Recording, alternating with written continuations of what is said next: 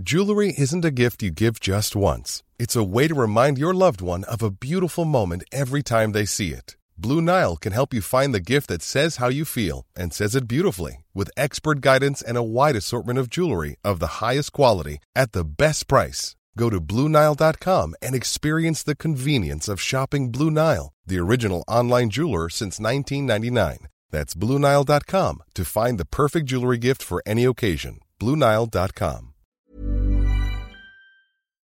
Dear listeners, good morning and welcome to Com d'Archi, the podcast that opens the doors to the fascinating world of architecture. For newcomers, let me introduce myself. I'm the spokesperson of Anne Charlotte Depincé, PhD in History of Architecture, published author, head of a communication and development agency based in Paris, France, dedicated to architecture. Let's meet every week to discuss culture and architecture with specialists and learn how to look at projects through a context and diversity lens. Thank you for being with me today, and now it's time for talent. Bienvenue dans Com d'Archi.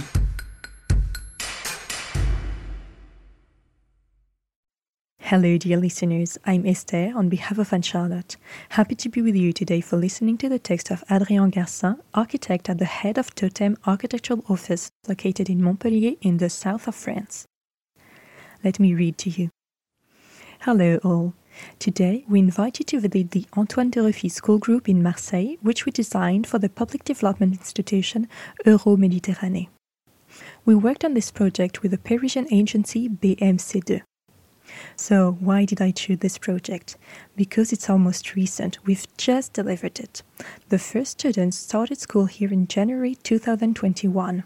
We were lucky enough to attend, and you can't imagine how touching it was for us to see the children discover their new school, to see them take possession of the space we imagined, designed, built for them for four years.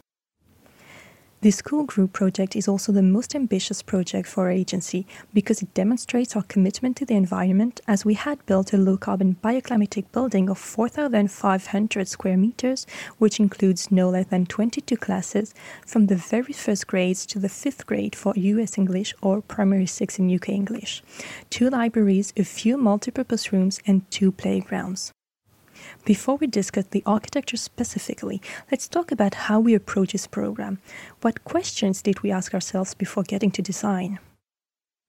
How do we approach the commissioning of a school? How does one approach the realization of a school? Yes, but not just anywhere. Here we are in Marseille, the second largest city in France and the sunniest city. Marseille, its accent, the population, the soap, the rap, the calanque, the bouillabaisse, the soccer team, OM, its radiant city, its unique culture, its multiple cultures. Marseille is the epicenter of the Mediterranean.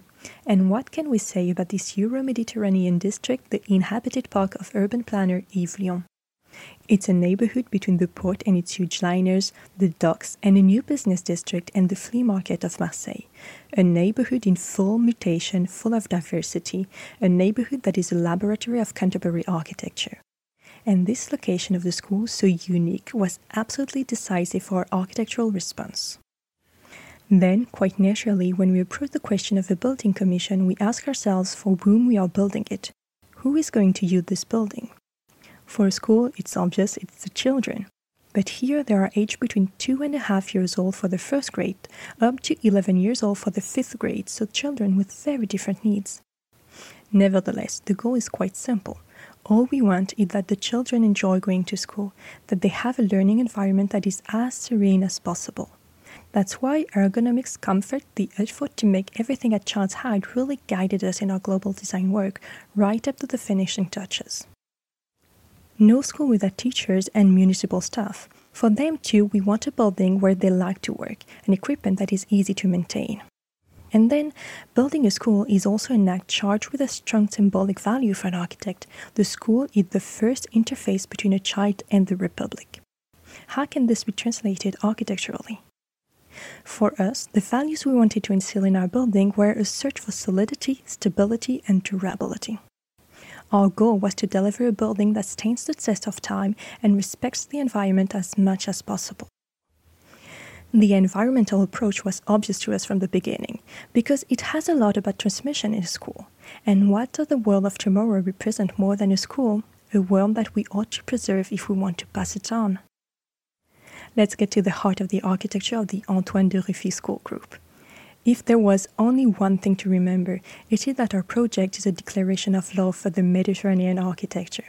A Mediterranean architecture that we wanted to be resolutely solid and sustainable. We propose a mineral building but without ostentation. The project is in light colored concrete between the white of the mother of pearl and the sandy color of the Pouillon shell limestone. The number of architectural and technical components is deliberately limited. Why? Because we are looking for architectural sobriety, durability, and easy maintenance. Let's start from the beginning. Let's go Rue Urbain 5 on the main facade with the entrance of the two schools. As for the entrance of a palace or a riad in a medina, there is at first sight a massiveness in this very mineral monolith. One cannot imagine at all what can be hidden behind the thick and imposing walls. As we get closer and as we walk through the school group, we realize that this concrete monolith has some subtle games and surprises on its envelope. The careful work of the skin produces an alternation of sanded and smooth, matte and shiny parts in the window frames. This game is totally assumed and it is the result of a very precise work on the envelope, its material, the way it vibrates with the light. This concrete, let's talk about it. The prowess of this operation is that it was entirely made of low carbon concrete. What is low carbon concrete? Our low carbon concrete was made on site by the company Travaux du Midi. The plant was installed where the playground is today. It was a stone throw from the site in quarries north of Marseille that we went to get the aggregates to make our concrete. And the very energy intensive cement was replaced by residues from a blast furnace plant in Fos-sur-Mer. The structural work company also set up its laboratory on site and did a lot of work to find the best formulation. The goal to obtain the lightest concrete possible. It was also beneficial for the site's nuisances because we avoided the incessant back and forth of trucks during the structural work. The result is well worth the effort. Let's continue our tour around the building. The more we walk around it, the more we realize how much we like to play with natural light, to tame it, to structure it so that it generates graphics on the building. It is also framed, for example, with small openings that can be seen as a reinterpretation of a moucharabieh, but also with larger openings which frame the views and for the Ruffi School Group that this monolith is completely open work as you walk through the building.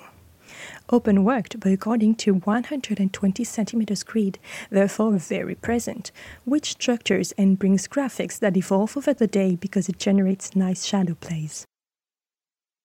And why a massive building? The monumentality, the massiveness allowed us to play with the very high density of the site.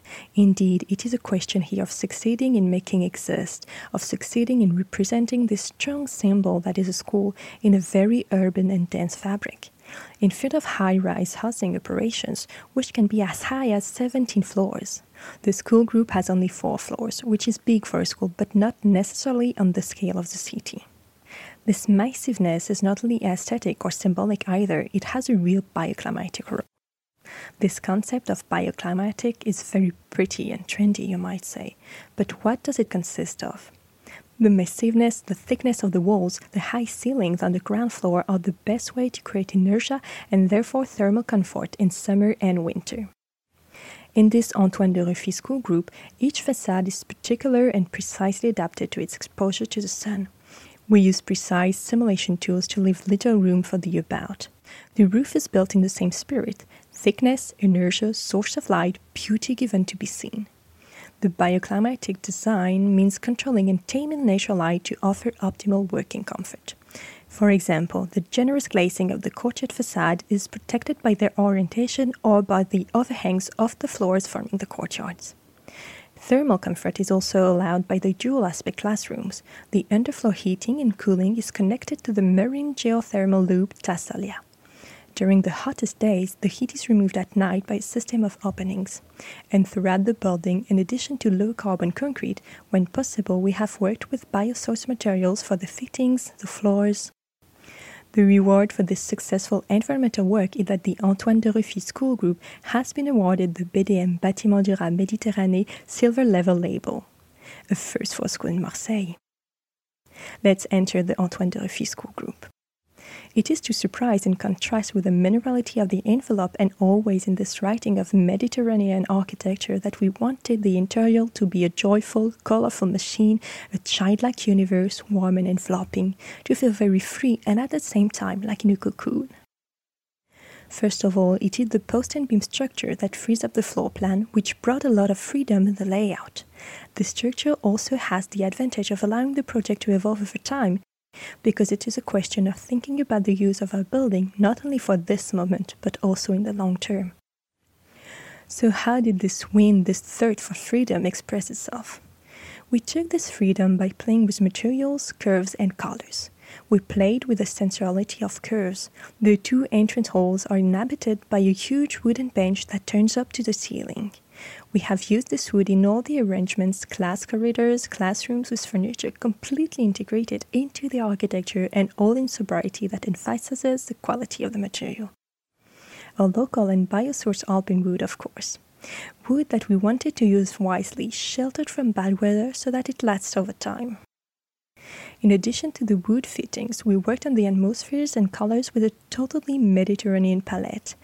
Yellow for the sun, orange for citrus fruits, azure blue for the sky and the color of the sea, so beautiful in the creeks, olive green in reference to Marseille soap, a response that warms up raw concrete and that we hope will stand the test of time and fashion.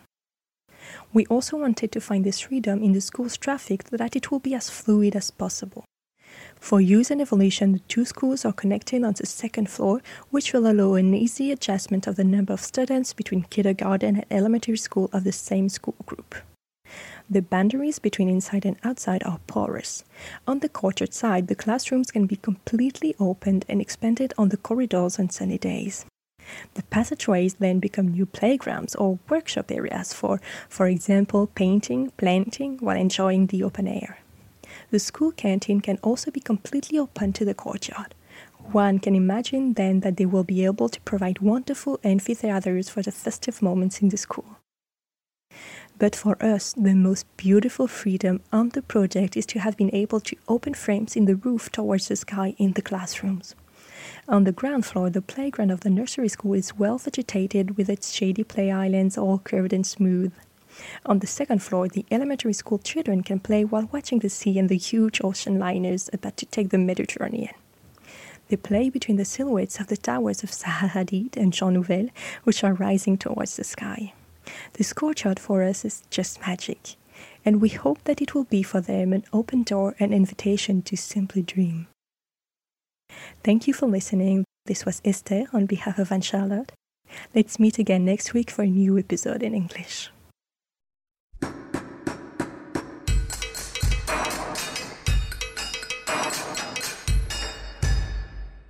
Thank you for listening. Don't forget to tune in to our previous content on Instagram at Comme Podcast. If you like it, make sure to promote the podcast by giving it five stars on Apple Podcast and adding a comment, or on any of your favorite podcast platforms. And don't forget to subscribe and listen to all of our episodes for free. See you soon, and until then, take care of yourself. Imagine the softest sheets you've ever felt. Now imagine them getting even softer over time. That's what you'll feel with Boll and Branch's organic cotton sheets. In a recent customer survey, 96% replied that Boll and Branch sheets get softer with every wash. Start getting your best night's sleep in these sheets that get softer and softer for years to come. Try their sheets with a 30-night guarantee. Plus, get 15% off your first order at bollandbranch.com. Code BUTTERY. Exclusions apply. See site for details.